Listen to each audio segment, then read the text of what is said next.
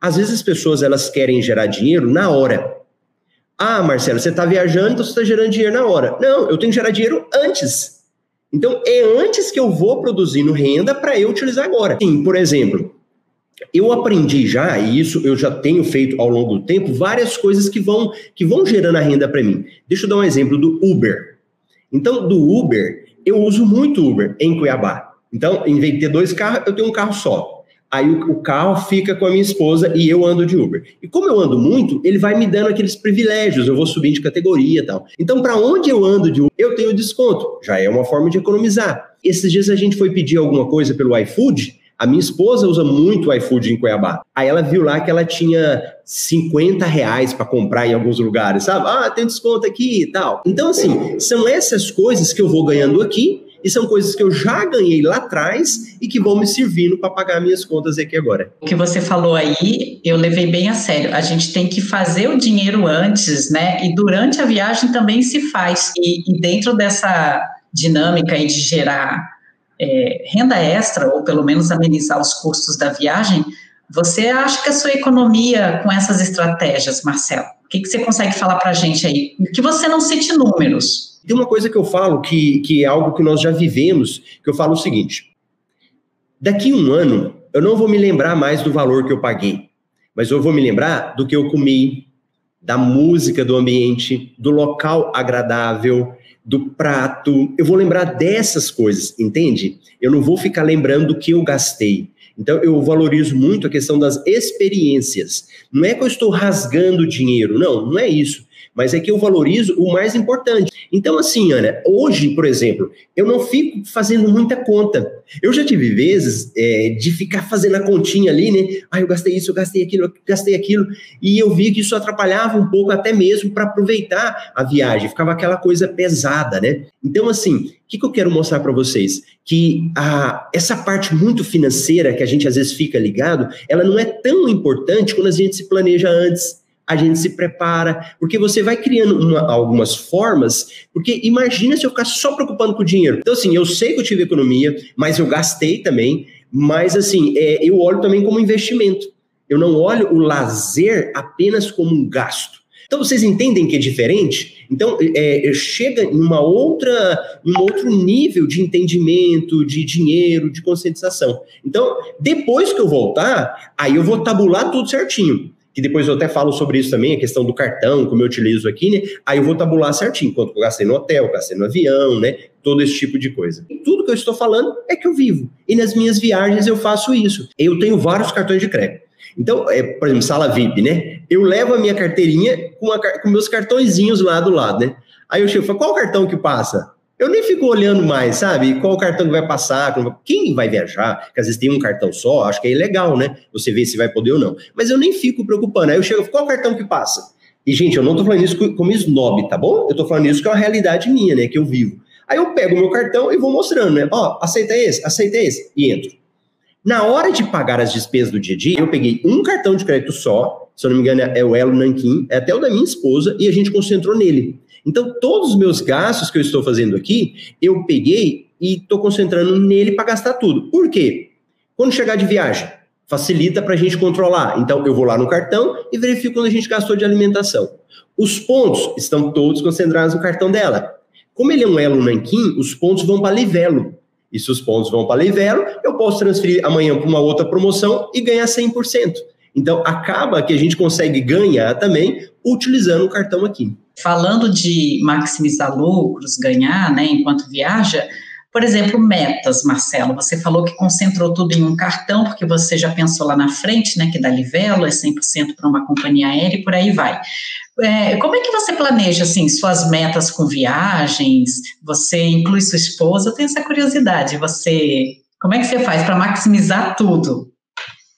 Ana, então, é, quando eu casei, a primeira coisa que eu fiz com a minha esposa foi cancelar os cartões de crédito dela e concentrar tudo em um cartão só. Quando ela casou, tadinha, ela sofreu, viu? Porque eu era assim, super de não gastar, de economizar, de guardar. Por isso que também acho que ela ficava, ficava brava comigo, né? Que eu regulava tudo, né? Então hoje é outro Marcelo. Como que eu organizei?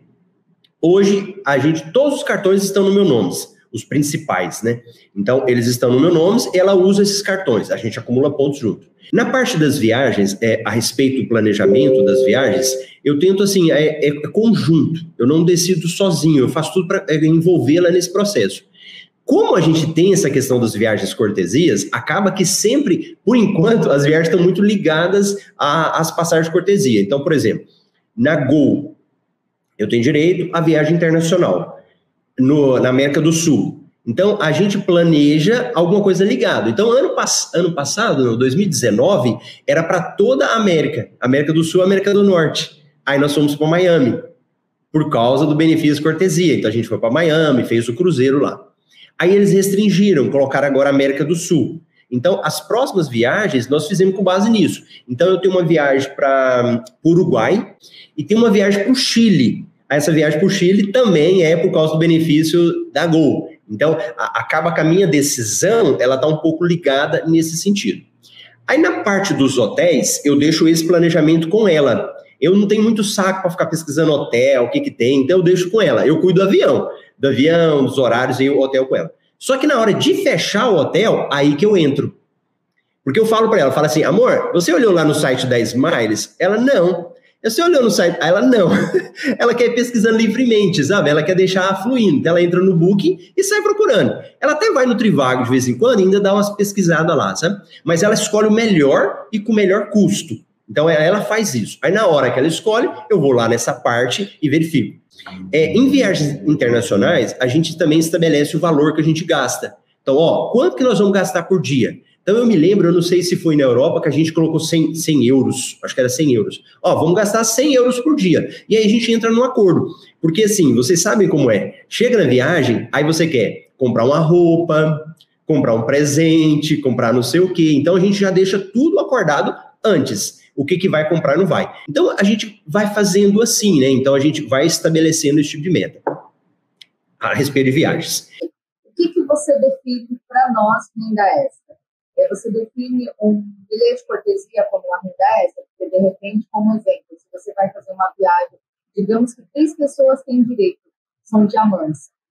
Então, elas teriam juntas três bilhetes de cortesia. De repente, vão seis pessoas, mas uma delas não é da casa, de repente, da família, que moram juntas. De repente, você pode transformar isso numa renda, vender essa passagem. É, hoje, os cashbacks são. Então, o que, que você define como renda extra? Então, não seria só aquele, aquela situação de comprar milhas mais barato, vender milhas, acumular no cartão, se transformar em milhas, multiplicar e vender. Então, tudo engloba uma renda extra, você concorda? Boa, Marcela, pergunta bem inteligente. É, eu acho que nós nos acostumamos a pensar em renda, em salário, aquilo que cai lá no, no, na conta todo dia 5, todo quinto dia útil. Então a gente é acostumado a pensar que isso é renda, isso é salário. Então a gente acaba ficando muito bitolado nesse sentido, e eu também fiquei. Só que hoje eu já verifico que a renda, a gente consegue gerar vários tipos de renda e de formas não tão tradicionais como a gente sempre espera. Então, quando você fala a respeito disso, é fantástico. Então, ó, ano passado, em janeiro, eu fui para São Luís. E aí eu fui um herói, né? Porque eu levei a sogra, levei o sogro, então. Mas o que que acontece? Naquele momento ali, eu era diamante, a minha esposa era diamante, então eu levei a minha filha, ah, teve minha filha ainda, né? Então eu peguei a cortesia da minha filha e peguei a cortesia para minha sogra. Veja bem, foi uma passagem, uma passagem que a gente pagou. Então aquilo ali era um custo. A gente poderia vender para a sogra? Poderia vender, não deixa de sim. Ela estava indo, ela estava gastando também, né? Mas por um motivo ou outro, a minha esposa acabou dando a passagem para ela. Mas pensa bem, ela teria que pagar, né? Ela não teria que pagar para levar a sogra? Teria. Não interessa se era sogra se era gente, não tem que pagar. Então não foi uma forma de renda? Foi. Então, o benefício cortesia também me ajudou como uma forma de renda aí. E aí eu me lembro que o meu sogro, quando ele também foi, aí para ele já não tinha cortesia, né?